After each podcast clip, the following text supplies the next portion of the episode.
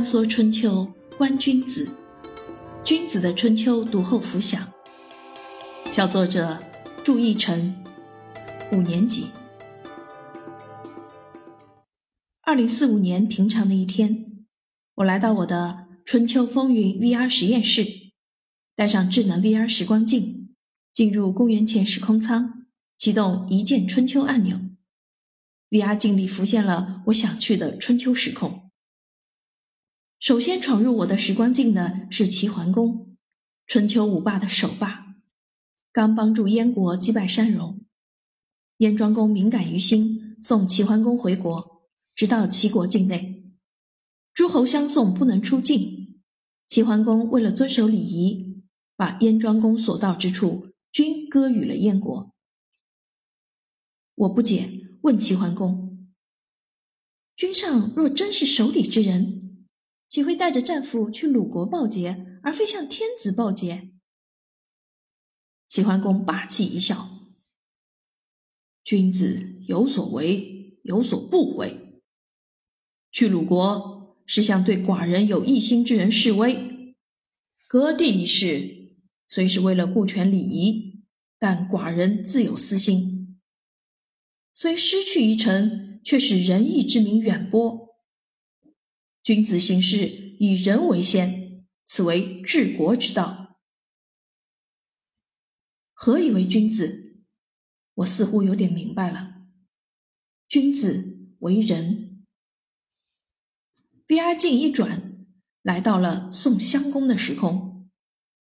此时的宋襄公正在弥留之际，洪水之战中，他没有抢占先机，使宋国大败而归，自己也生命垂危。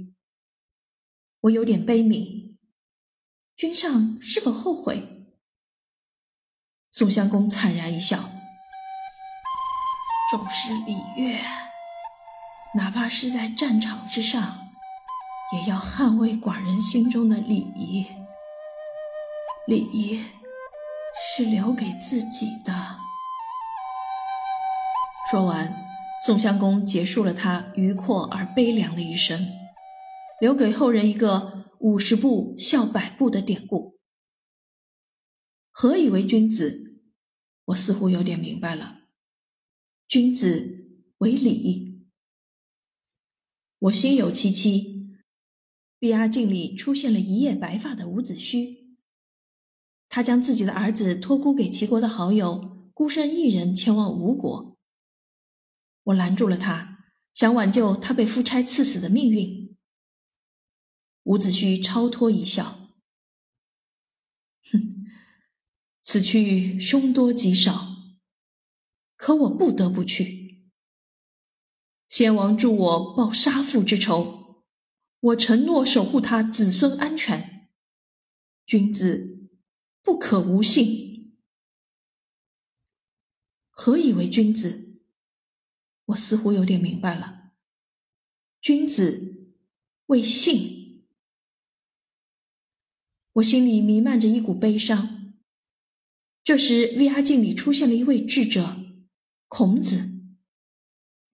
我眼前的孔子颠沛流离，四处碰壁，依然坚持讲学诵诗。我不解，人人皆说夫子为真君子，可您如此穷困潦倒，还只专注于传道，为何？孔子温和一笑。修身养德，方为君子。君子不重保暖，一心向学。何以为君子？我似乎有点明白了。君子为智。我合上君子的春秋，结束了我的臆想。可思考远未结束。所谓君子，就是生而为人的责任，闪耀着人性的光辉。